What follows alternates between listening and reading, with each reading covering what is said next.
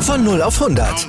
Aral feiert 100 Jahre mit über 100.000 Gewinnen. Zum Beispiel ein Jahr frei tanken. Jetzt ein Dankeschön, rubbellos zu jedem Einkauf. Alle Infos auf aral.de. Aral, alles super. Hier, Beispiel 3778, warum die USA doch nicht so toll sind, wie immer viele sagen. Julian Gressel, also deutscher defensiver Außenspieler in der MLS.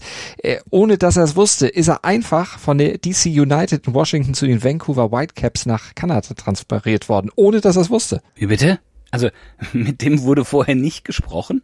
Nee, der wurde vom General Manager quasi vor vollendete Tatsachen gestellt und musste dann mehr oder weniger blitzschnell seine Sachen packen und seinen Spindel räumen. Oh mein Gott, das nordamerikanische Trading-System. Offenbar nicht unbedingt das menschenfreundlichste. Ja? Es ist Spieler quasi ein Leibeigener des Vereins und wird dann eben mal 3800 Kilometer weiter, auch noch über eine Landesgrenze hinaus, in ein anderes Land geschickt. Und man kann nichts dagegen tun. Wahnsinn. Ja, und das Beste, er hatte nicht mal Zeit, seiner Frau diese frohe Botschaft persönlich zu überbringen. Die Personalie wurde quasi zeitgleich via Pressemitteilung nämlich verkündet und da erfuhr sie das von einem Freund, der rief sie an und sagte, wie, ihr zieht nach Vancouver? Ach du großer Gott. Und ihr erfahrt die wichtigsten Sportnews natürlich des Tages hier bei uns. Malte, worum geht's uns denn heute?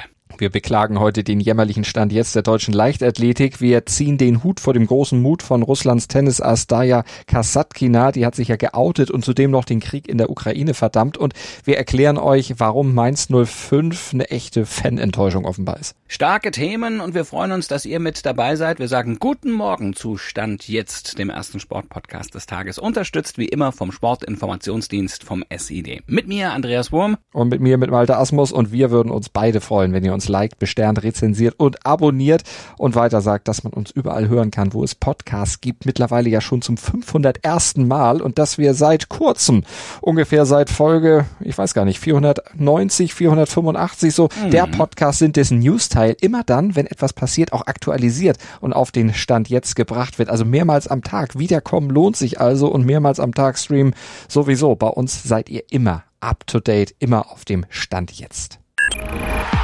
Darüber spricht heute die Sportwelt. Stand jetzt. Die Themen des Tages im ersten Sportpodcast des Tages. Stand, Stand, Stand, Stand. Jetzt.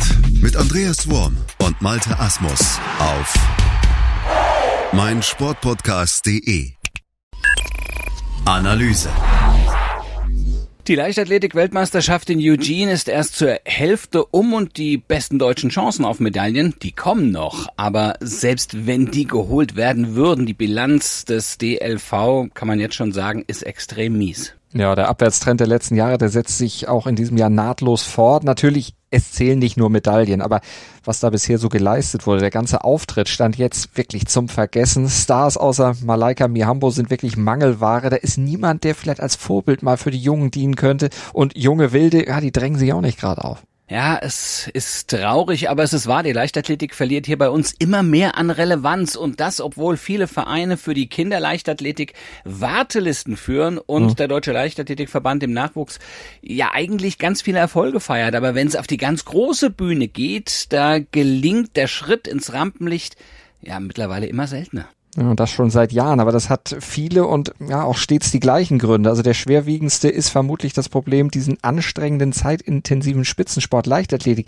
dann eben auch mit einer Berufsorientierung unter einen Hut zu kriegen, denn das ist ja nötig. Man kann von Leichtathletik alleine nicht unbedingt leben.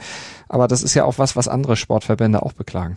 Ja, die Leichtathleten haben mit der anstehenden Heim-Europameisterschaft in München im August noch ein zweites Highlight. Dort dürfte das Lachen dann doch schon ein bisschen mehr zurückkehren. Das Niveau in Europa ist ein ganz anderes als jetzt bei Weltmeisterschaften. Aber für die Sportförderung ist alleine die Weltmeisterschaft ausschlaggebend. Und das ist wirklich keine gute Nachricht für den deutschen Leichtathletikverband. Top-Thema. Einige deutsche Fußballvereine testen in der Vorbereitung jetzt auf die neue Saison ja gegen umstrittene Clubs wie zum Beispiel Newcastle United. Das ist ja ein Club, der de facto unter der Aufsicht von Saudi-Arabien steht und das passt den eigenen Fans, äh, also den Fans der deutschen Vereine, die gegen Newcastle zum Beispiel spielen, ja so gar nicht. Die werfen ihren Clubs vor, jetzt damit, dass Testspiele gegen Newcastle organisiert werden, Beihilfe zum sogenannten Sportswashing zu betreiben. Naja, nennen wir die Kinder mal beim Namen. Ne? So geschehen bei Mainz 05 und bei ja. 1860 München. Die Verantwortlichen der Vereine weisen da natürlich die Vorwürfe komplett zurück. Sie berufen sich darauf, dass man Sport und Politik natürlich, wie es immer so ist, dann, wenn dieser Vorwurf kommt, trennen müsse und das Testspiel einfach wichtig ist in der Vorbereitung. Das mag ja stimmen, weil diese Trennung Sportpolitik, du hast es eben ja auch schon angedeutet, ist natürlich Quatsch, denn das wissen wir ja nun schon seit Ewigkeiten, dass Sport und Politik eben nicht zu trennen sind. Das haben wir ja bei so vielen Fällen in den letzten Jahren immer wieder gemerkt, das merken wir jetzt auch bei der WM in Katar, also gerade beim Thema Sportswashing, da geht beides eben Hand in Hand. Regime wie Katar, wie Saudi-Arabien,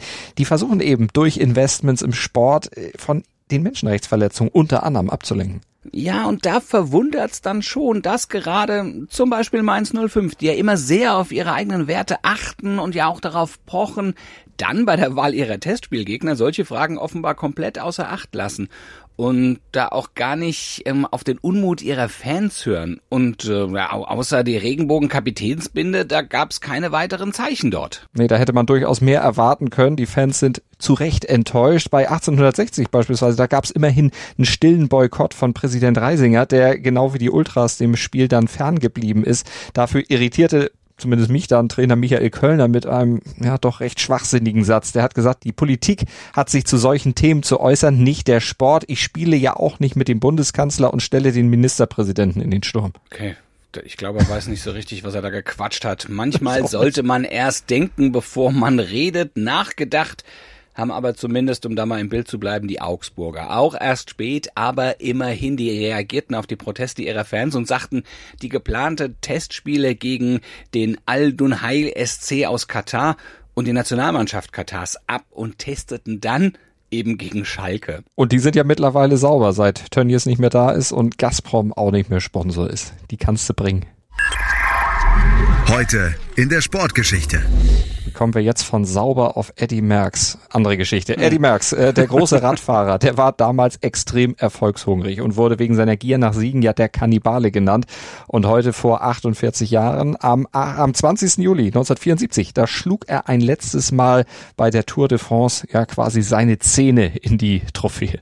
Ja, es war der fünfte Sieg von Eddie Merckx bei der Tour, der fünfte Sieg bei der fünften Teilnahme und auch wenn er acht Etappensiege dabei einfuhr, am Ende über acht Minuten Vorsprung auf Raymond Poulidor hatte, war der Sieg nicht so souverän gewesen, wie man das zuvor von ihm erwartet und auch gekannt hat. Ja, aber das ist jetzt extremes Klagen auf noch extremerem Niveau, ne? Also Merckx, der hatte die Latte mit seinen Erfolgen auch schon selbst ziemlich hoch gelegt. Hatte ja übrigens im selben Jahr zuvor auch schon den Giro zum fünften Mal gewonnen und zwischen Giro und Tour auch nochmal eben die Tour des Suisse für sich entschieden. Es ist überragend, muss man schon sagen. Ne? Er war einfach der Beste und er konnte alles. Er konnte Solofluchten, er konnte Zeit fahren, er konnte klettern, sprinten. Ja, auch auf der Bahn war er Weltklasse, fuhr dort zum Stunden-Weltrekord und er fuhr immer selbst Attacke und auf Sieg. Also Vorsprünge einfach so zu verwalten, das war nie seine Sache. Ja, und der Toursieger Jacques Anquetil, der brachte es mal auf den Punkt. Der hat nämlich gesagt, nimm die Beine von Eddie Merckx, den Kopf von Eddie Merckx, die Muskeln von Eddie Merckx, das Herz von Eddie Merckx und den Siegeshunger von Eddie Merckx und du hast den idealen Rennfahrer. Analyse.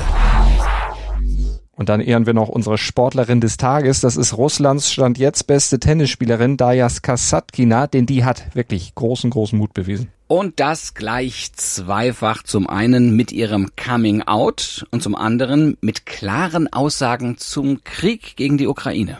Das sind ja beides Dinge, die eigentlich selbstverständlich sein sollten, aber eben nicht in Russland und schon gar nicht in Zeiten wie diesen, in denen Russlands Präsident Wladimir Putin mit martialischer Rhetorik gegen seine Gegner wettert und ja auch die blutige Offensive in der Ukraine einfach unbeirrt fortsetzt. Ja, Kasatkina hat in einem YouTube-Interview deutlich gezeigt, und zwar mit nicht selbstverständlicher Offenheit, dass sie mit den Ansichten der politischen Spitze ihrer Heimat richtig wenig anfangen kann.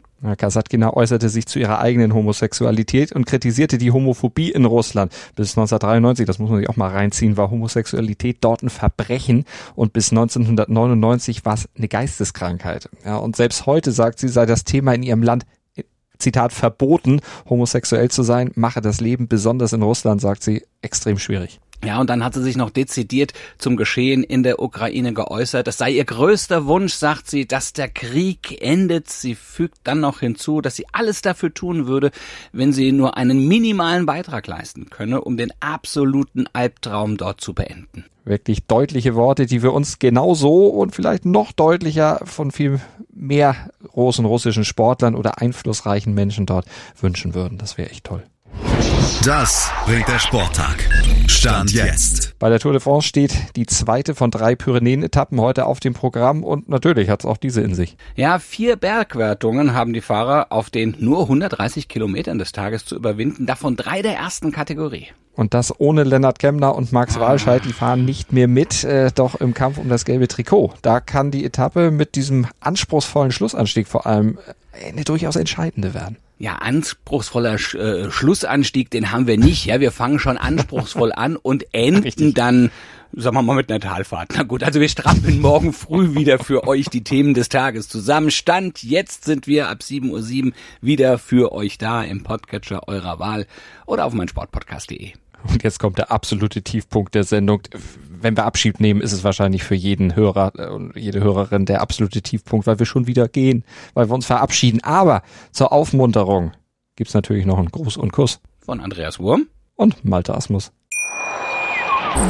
Wieder live von Ihrem Toyota-Partner mit diesem Leasing-Auftakt. Der neue Toyota Jahreshybrid. Ab 179 Euro im Monat. Ohne Anzahlung. Seine Sicherheitsassistenten laufen mit. Und ja, ab ins Netz mit voller Konnektivität. Auch am Start die Toyota Team Deutschland Sondermodelle. Ohne Anzahlung geht's in die nächste Runde. Jetzt los sprinten zu Ihrem Toyota-Partner.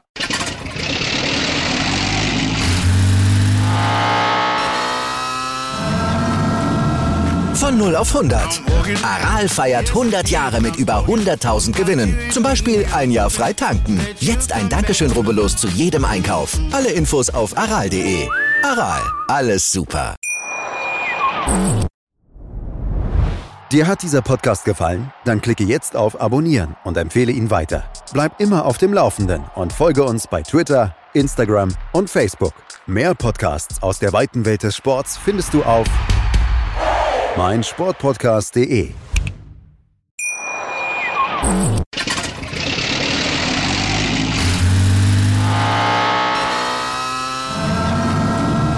Von 0 auf 100. Aral feiert 100 Jahre mit über 100.000 Gewinnen. Zum Beispiel ein Jahr frei tanken. Jetzt ein Dankeschön, rubbellos zu jedem Einkauf. Alle Infos auf aral.de. Aral, alles super.